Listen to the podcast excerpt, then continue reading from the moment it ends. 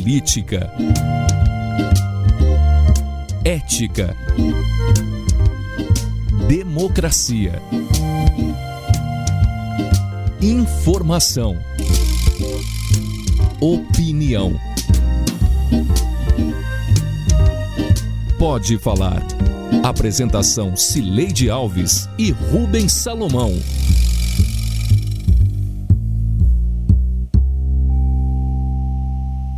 Oi, gente. Chegamos para o episódio 144 do Pode Falar, o primeiro podcast de política de Goiás com trilha sonora de Beto Estrada. Nas férias de Rubens Salomão, eu tenho o prazer de receber o jornalista Samuel Estraioto, que está no estúdio da Sagres 730 em Aparecida de Goiânia. Oi, Samuel, tudo bem? Seja Oi. muito bem-vindo. Oi, Sileide, tudo jóia? Um prazer estar com você aqui e com o nosso público para participar do Pode Falar. O super pedido de impeachment contra o presidente Jair Bolsonaro, protocolado nesta quarta-feira, dá a dimensão do tensionamento da cena política em Brasília. Este foi o centésimo vigésimo quarto pedido a chegar à mesa do presidente da Câmara dos Deputados, Arthur Lira, e teve a gaveta como destino, segundo disse o próprio presidente. Apesar disso, o chamado super pedido pedido com 46 signatários, entre eles ex-aliados de Bolsonaro, expõe o recrudescimento da oposição ao governo do presidente. Como entender o governo Bolsonaro? Como está a gestão do Estado brasileiro? Quais as chances da reeleição dele e dos partidos que lhes fazem oposição. Estes são os temas deste episódio especial do Pode Falar.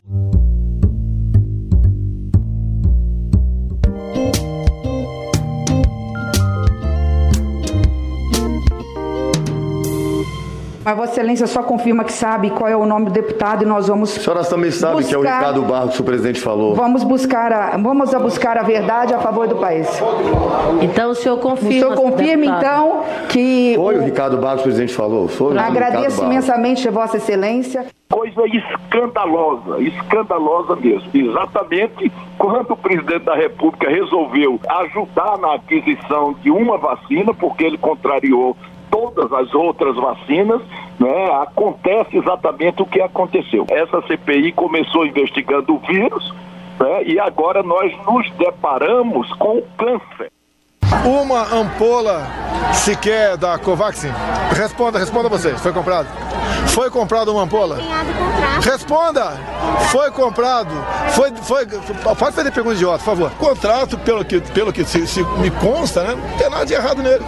Não há superfaturamento. Mentira. Vocês querem me, me, me julgar por corrupção? Vão se dar mal. Eu sou incorruptível. É, então eu não, eu não, tenho como saber o que acontece nos ministérios. Vou na confiança em cima de ministros. E nada fizemos de errado. Exato. Agora os caras botam a narrativa, é. a, a, va a vacina fissura o governo Bolsonaro no tocante à corrupção. Começamos com a já célebre revelação do deputado federal Luiz Miranda do DEM do Distrito Federal na CPI da Covid, dia 25 último, com a reação da oposição na voz do senador Renan Calheiros, do MDB de Alagoas, e as reações do presidente Jair Bolsonaro em dois momentos, em Sorocaba, antes do depoimento de Miranda, e depois em Brasília. Essa revelação do deputado Miranda mudou o curso da CPI e afetou ainda mais a imagem do governo do presidente Bolsonaro. O Pode Falar procurou o professor de ciência política da Universidade Federal de Goiás, Francisco Tavares, para entender esse momento e suas consequências. Olá, professor, tudo bem?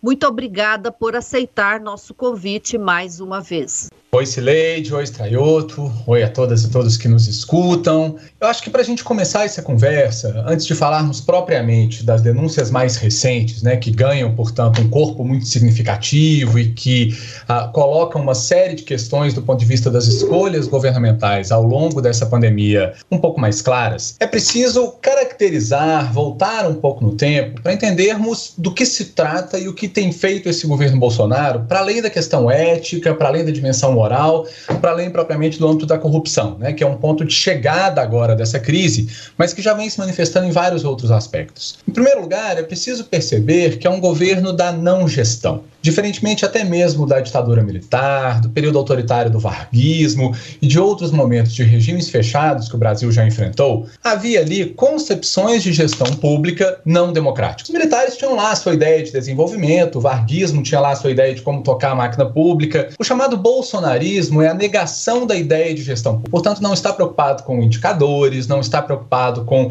o atendimento a preferências manifestadas pelo eleitorado no contexto da disputa que o colocou no poder, ah, está preocupado, na verdade, com uma lógica de um acirramento da sociedade constante, a partir de discursos muito agressivos, a partir da constituição de um outro que tem que ser eliminado da vida social e da vida política, e a partir da ideia de que o governo faz oposição a si mesmo. O governo diz que nada pode ser feito enquanto não tenha todos os poderes possíveis. Então, ora o problema é o Supremo Tribunal Federal, ora é o parlamento, ora é o PT que governou há quase 10 anos, ora é a sociedade civil, ora são os movimentos. Portanto, o que existe ali é sempre uma constituição de um outro como parte de um problema que esse governo vai depurar. O que me trouxe até aqui?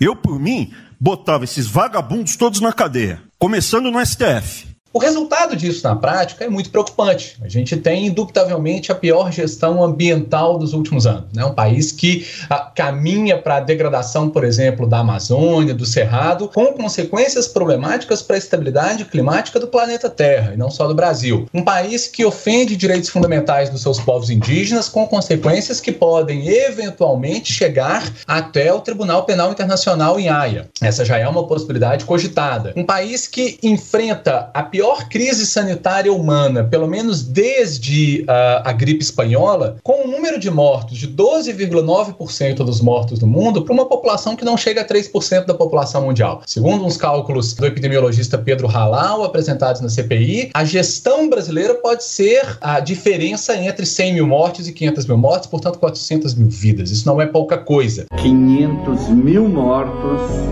por Covid no Brasil. Eu perdi toda a minha família para a Covid-19.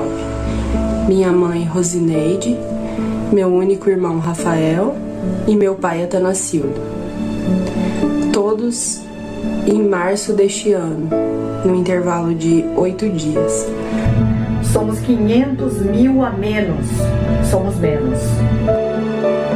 Existe um processo de recrudescimento político, uma cena política militarizada de um modo que, mesmo a bibliografia muito conservadora, tem um autor lá nos Estados Unidos que é da direita, um, um, um autor muito identificado com o pensamento conservador, chamado Samuel Huntington, diz: você não pode ter militares demais na administração pública e, sobretudo, excedendo a sua expertise. Por exemplo, o caso do Pazuello no Ministério da Saúde. Ele diz isso coloca a democracia em risco. Da mesma forma, ele diz: você não pode politizar demais as Forças Armadas. O contrário também é verdade. Então, quando o presidente fala o meu exército, coloca um militar da ativa num palanque, numa motocicleta, ele não é punido. Toda essa mistura entre política e militarização é, segundo o próprio pensamento teórico conservador, nociva para a democracia.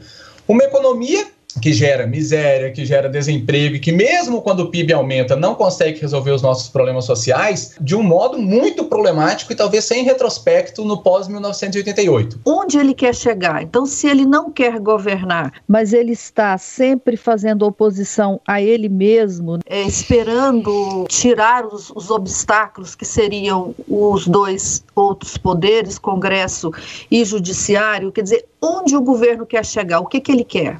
Pois é, é preciso entender que o projeto desse governo não é gerir o Estado no marco da Constituição da República de 1988. Esse era o projeto, digamos, dos tucanos com a FHC. Podemos gostar ou não do governo, mas tinha ali uma moldura. Ah, uma gestão um pouco mais privada, um pouco mais ah, estatista, etc. Esse foi o projeto de FHC, de Dilma, de Tamar, até mesmo do Collor, para falar a verdade. O que aconteceu na nova república eram projetos de gestão do Estado confrontando-se uns aos outros. O projeto bolsonarista é um projeto de transformação das características desse Estado, buscando que o poder executivo e a ideologia que ele acompanha, uma ideologia de extrema direita, com toda uma moralidade, com toda uma concepção do que é a boa sociedade, se torne plenipotenciário, ou seja, não encontre nenhum tipo de oposição, nenhum tipo de resistência, nenhum tipo de contraditório. Mas é certo que numa sociedade como a brasileira, que é plural, que é complexa, que tem vários interesses, que tem seus conflitos históricos, que já passou por uma série de processos constituintes, de processos de rupturas, essa lógica de alguém que vai plenipotenciariamente governar, qual fosse um Stalin, qual fosse um Luís XIV, ela se revela societalmente impossível. Dada essa impossibilidade, é um governo que opera o tempo inteiro no conflito, ou seja, ainda não cheguei ao poder total, ainda não cheguei ao poder total, ainda não cheguei ao poder total. E há sempre, portanto, um próximo inimigo a ser eliminado, a ser vencido, a ser rechaçado. Enquanto isso, a gestão não acontece. Só que poder não tem vácuo. Então, é um governo que libera, por exemplo, da ausência do Estado de uma série de relações sociais, a possibilidade dos chamados micropoderes sociais. Ele fala em nome, portanto, do homem que agora não tem mais o Estado intervindo e quer bater na mulher, do uh, latifundiário que não tem mais o Estado intervindo e quer colocar fogo na Amazônia, do outro que acha que liberdade de expressão é uma fala uh, homofóbica, do motorista que acha que pode ocupar o lugar do mais fraco, que é o pedestre e do ciclista. Ou seja, a falta de Estado e de gestão, os micropoderes não institucionalizados na sociedade, emergem sem nenhum tipo de controle legal. Do jovem que anda no condomínio fechado sem carteira de motorista e disputa corrida lá dentro. Todos esses poderes que o Estado civiliza na modernidade. Da milícia que pode da matar. Milícia, do, exato. Né, apesar da lei não permitir. Exato. Então a ausência da gestão, essas formas de poder emergem e o Estado, que aparentemente é fraco, na verdade quer se colocar forte, pleno e potenciário bastante para assegurá-las. Estado forte é. para assegurar o não Estado. Para assegurar essas manifestações, digamos, pulverizadas de poderes e opressões que não se legitimam constitucionalmente. Esse é o paradoxo bolsonarista. Isso não tem fim. Porque parece que é um anarquismo, que é sem o Estado, é, sem o anar é um anarquismo. Mas, ao mesmo tempo, se vai ter um líder forte, tem, de alguma forma você tem um Estado, aí não é anarquismo, é o quê? É um Estado forte o bastante para revelar-se fraco na gestão das controvérsias, na gestão dos conflitos, na gestão dos poderes ocorrentes em sociedade. Do ponto de vista da teoria política, isso é muito interessante. A gente vai buscar, por exemplo, lá atrás, um debate que acontece nos anos 40 e 50, os democratas defendiam o que eles chamam de soberania, ou seja, o povo é soberano e as suas decisões decorrentes de eleições, de plebiscitos, de conferências, de conselhos, da influência da opinião pública devem prevalecer para garantir que, portanto, esses micropoderes, essa lei do mais forte, uh, não não prevaleçam. Por outro lado, Teve um pensamento que tem, por exemplo, na pena de um autor austríaco chamado Friedrich Hayek, que sempre dizia o seguinte: nós temos que obedecer a uma ordem espontânea social e acreditar no desconhecido, que ele vai dizer que é o livre mercado, o código do dinheiro. Ao longo dos anos 90, um hiperconservadorismo que diz temos que acreditar no desconhecido, da ordem religiosa, da ordem patriarcal, e esse acreditar no desconhecido, da ordem do mercado, se impõe contra uma soberania que é conhecida, a Constituição, a política. Você sabe, né? O mundo, também já dissemos aqui, o mundo não é plano, ele é redondo, né? Ele gira, e à medida que ele gira ao longo do tempo, os médicos vão aprendendo. Os melhores médicos desse mundo, que é redondo e gira, eles não param de aprender. Eles aprenderam na faculdade e continuaram aprendendo no exercício da profissão e trocando informações globalmente, mundialmente. Eu estou dizendo isso porque esses médicos que aprendem muito estão insistindo em que você deve tomar as duas doses da sua vacina. Então, a negação da ciência, a negação da possibilidade de se controlar uma sociedade, a negação da possibilidade de nós nos gerirmos soberanamente para onde queremos chegar, meio ambiente equilibrado, respeito à vida, respeito à pluralidade, tudo isso cede terreno em favor de uma ordem estatal que é fortíssima precisamente porque não pode ser compreendida, não pode ser conhecida e garante essas dominações supostamente anárquicas. Mas que de anárquicas não tem nada, porque a milícia, o machismo, a homofobia, a concentração de recursos dependem de um aparato que lhes assegure, que controle, por exemplo, a resistência de quem não quer sofrer machismo, de quem não quer sofrer homofobia, de quem não quer sofrer um trabalho precarizado uh, e assim sucessivamente. Pois é, então nós estamos no momento de pensar o seguinte: é possível esse tipo de Estado? Porque ele é muito, parece que ele é pré-civilizatório. A sociedade brasileira quer um tipo de Estado desse, e melhor, no mundo globalizado como hoje, uma nação conseguiria é, é, sobreviver nesse mundo globalizado com um Estado dessa forma? Lamentavelmente, Sileide, a resposta é não necessariamente, mas é uma possibilidade, e é diante dessa possibilidade que a gente tem que olhar para o futuro brasileiro. Se percebermos o que acontece na Turquia de Erdogan, o que acontece nas Filipinas de Duterte, o que acontece na Hungria, na Hungria ali dentro da União Europeia do Erdogan, o que acontece na Polônia nesse momento, a gente percebe que acopla-se a uma certa ordem, ordem global a ideia de que alguns estados vão ter mão de obra muitíssimo barata e altamente precarizada, um ambiente pronto para ser explorado da maneira mais predatória possível, gerando uh, riqueza imediata, um contexto de conflagração social permanente que permite, portanto, o exercício de todo tipo de poder, inclusive de indústria de armas, etc., uh, que, portanto, se acopla a uma lógica global com relativa estabilidade. Infelizmente, sabemos que o Brasil é a América Latina e aqui não foi sempre que nós tivemos tivemos constitucionalismo, não foi sempre que nós tivemos democracia. Estas são conquistas extremamente frágeis e que não estão pré-asseguradas em nenhuma lei ou propriedade histórica para a eternidade. Portanto, sim, é possível que a gente viva num contexto de conflagração permanente. Basta a gente pensar no nosso norte aqui na vizinha Venezuela, né, quando você tem um governo sem legitimidade popular, mas ancorado nos recursos de uma estatal petrolífera, na qual a burocracia militar conseguiu se colocar, e portanto esse governo não cai e tampouco o governa. Enquanto isso, a população entra num cenário de profunda crise, de profunda miserabilidade, de violência física.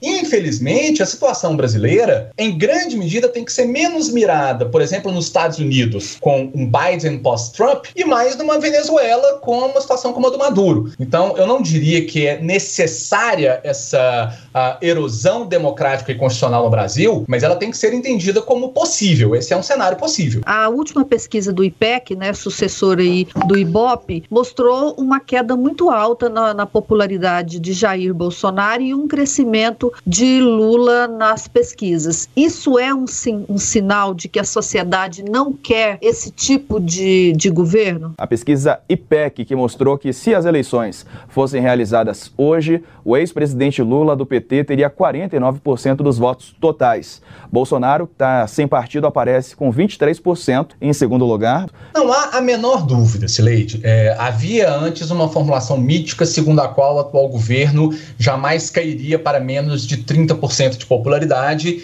e agora não só a IPEC, né, como uh, o IPESP e outros institutos mostram que ele caiu desses 30%. Esse é um dado.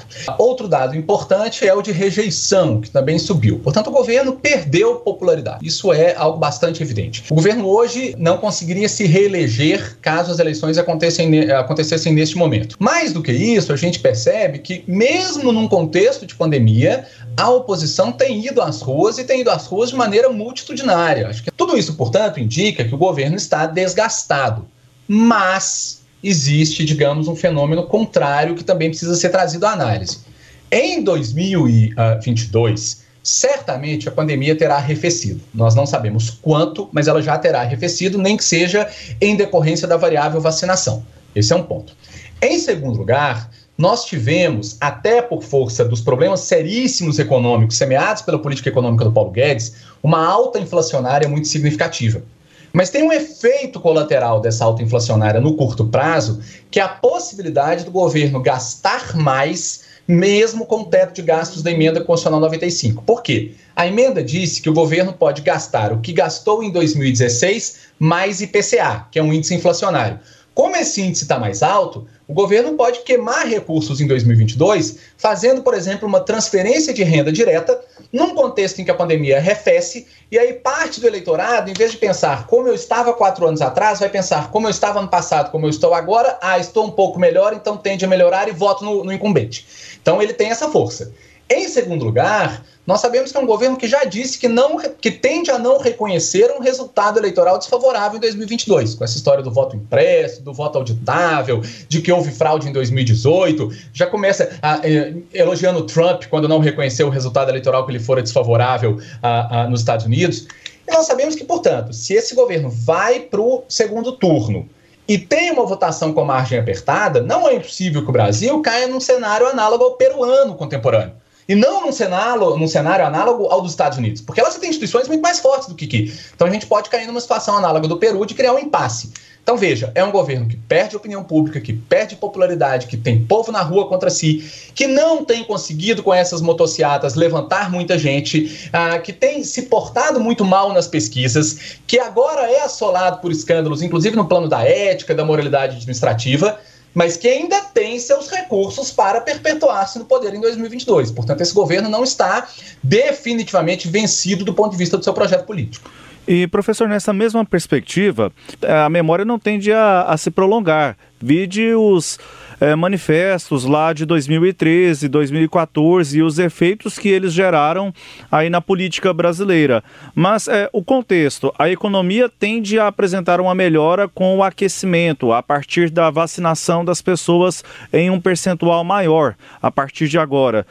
É, levando esse, é, essa consideração que é mais sensível às pessoas, é, de que forma que é, este poten esta potencial é, melhora nas condições de vida das pessoas em comparação com este momento pode refletir eleitoralmente no ano que vem, mesmo neste contexto aí de CPI da Covid, neste instante, o caso da Covaxin, como tudo isso pode refletir no ano que vem? Essa é, é, é, a grande questão, Straiota. Eu acho que uh, é uma disputa que está completamente aberta, mas a força que o governo tem reside uh, na possibilidade, primeiro, da pandemia arrefecer, né? portanto, uh, as pessoas pararem de morrer e de serem contaminadas e de, a, a, a, de que toda essa chaga sanitária que, que assola o país ser arrefecida. Isso, portanto, pode melhorar um pouco a expectativa das pessoas com relação à sociedade, às condições de vida e à própria política.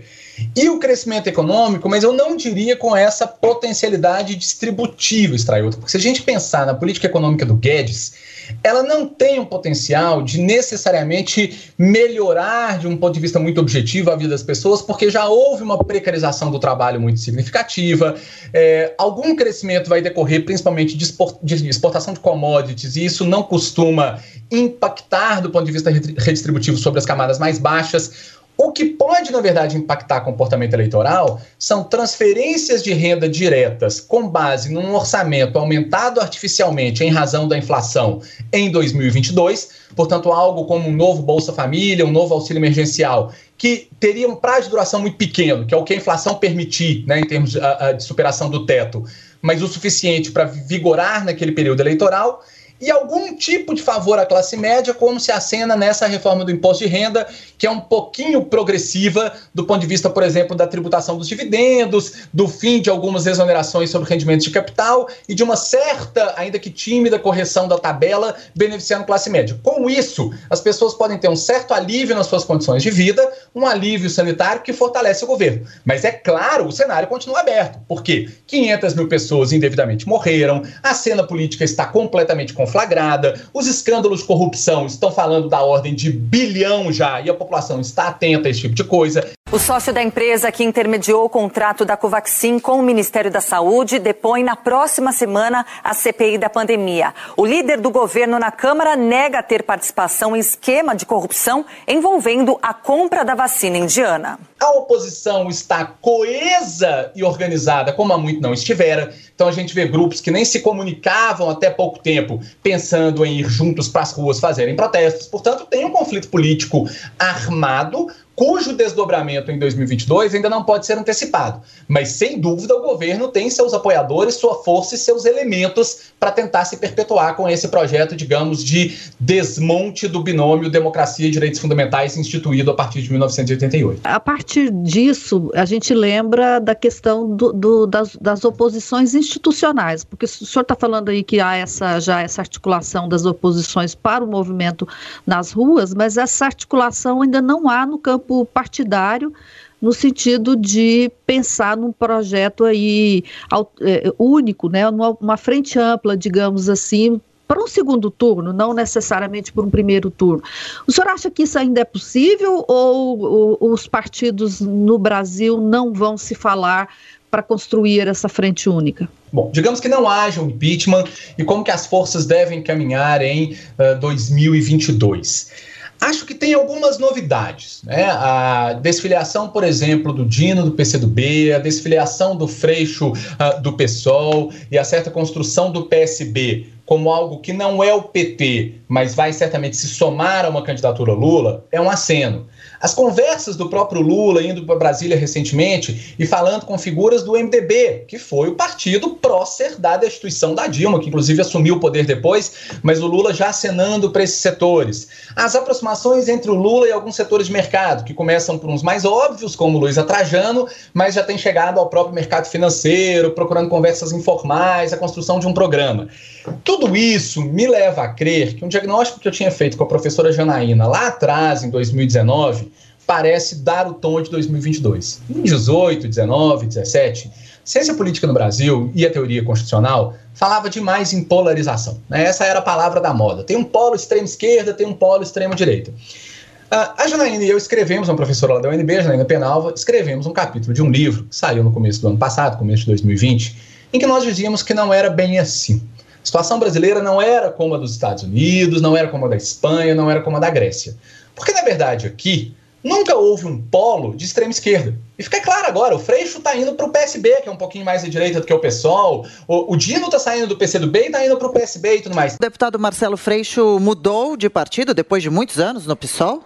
Exatamente, minha cara Adriana está indo provavelmente para o PSB, já fez a despedida nas redes sociais, mas disse que vai estar sempre junto é, com o pessoal em cruzadas, né, em combates. Inclusive, disse que vai construir pontes junto com partidos de esquerda para melhorar o Brasil e diz categoricamente, explicitamente, para derrotar o presidente da República, Jair Bolsonaro, nas urnas.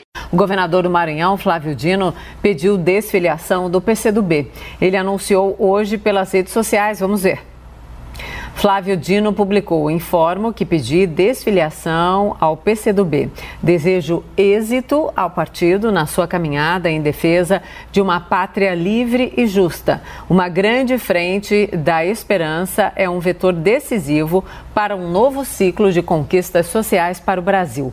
A tal tarefa seguirei me dedicando. E a extrema esquerda nunca cresceu no Brasil que, que aconteceu no nosso país? Houve um deslocamento do eixo político de um binômio centro-esquerda, centro-direita para centro-extrema-direita.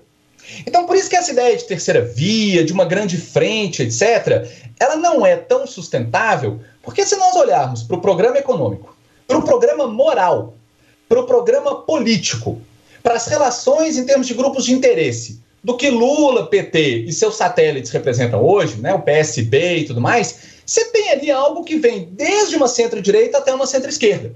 A diferença é que a extrema-direita cresceu demais no Brasil. Então não existe polo entre extremo e centro. O que existe é um deslocamento de eixo. Nesse sentido, portanto, o que, que seria uma terceira via? Seria uma direita quase extrema, mas que não é tão extrema assim? Porque você tem. A, a, a, se, se, a gente vê, por exemplo, qual é o programa econômico que o Lula já está acenando para o ano que vem, ele é um programa que oscila da centro-direita para centro-esquerda, tributário, ah, do ponto de vista da gestão pública e tudo mais. Ele já está negociando com os setores do empresariado, do MDB. O que, que, sobra, portanto, entre essas duas coisas? É por isso que eu acho que não polarização, mas o que vai haver é uma clivagem entre PT, Lula e seus apoiadores e apoiadoras e ah, Bolsonaro e seus apoiadores e apoiadoras. Porque é muito difícil entrar alguma coisa, ah, digamos, no meio disso porque nós já estamos do centro para a direita. Não existe claramente uma esquerda ou extrema esquerda minimamente competitiva, seja na opinião pública ou no cenário eleitoral brasileiro contemporâneo. Professor Frank Tavares, muito obrigada por mais uma vez cederem seu tempo para a gente conversar aqui no nosso podcast. E até a próxima, que com certeza ela virá. Eu fico sempre às ordens, é uma grande alegria e eu que agradeço a todos vocês.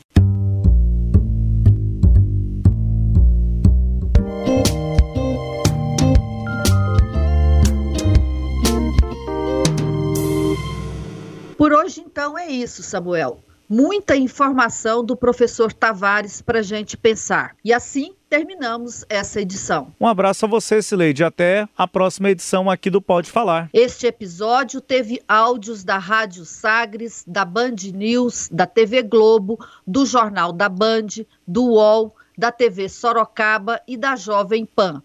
Confira o Pode Falar todo sábado às nove e meia da manhã na Rádio Sagres, no Sagres Online, no aplicativo da Sagres, no SoundCloud, no Spotify, no Google App, no Deezer e no Castbox. Siga o Pode Falar em seu tocador de podcast preferido para receber um episódio novo todo sábado.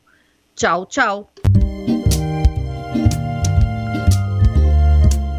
Apresentamos Pode Falar com jornalistas Cileide Alves e Rubens Salomão.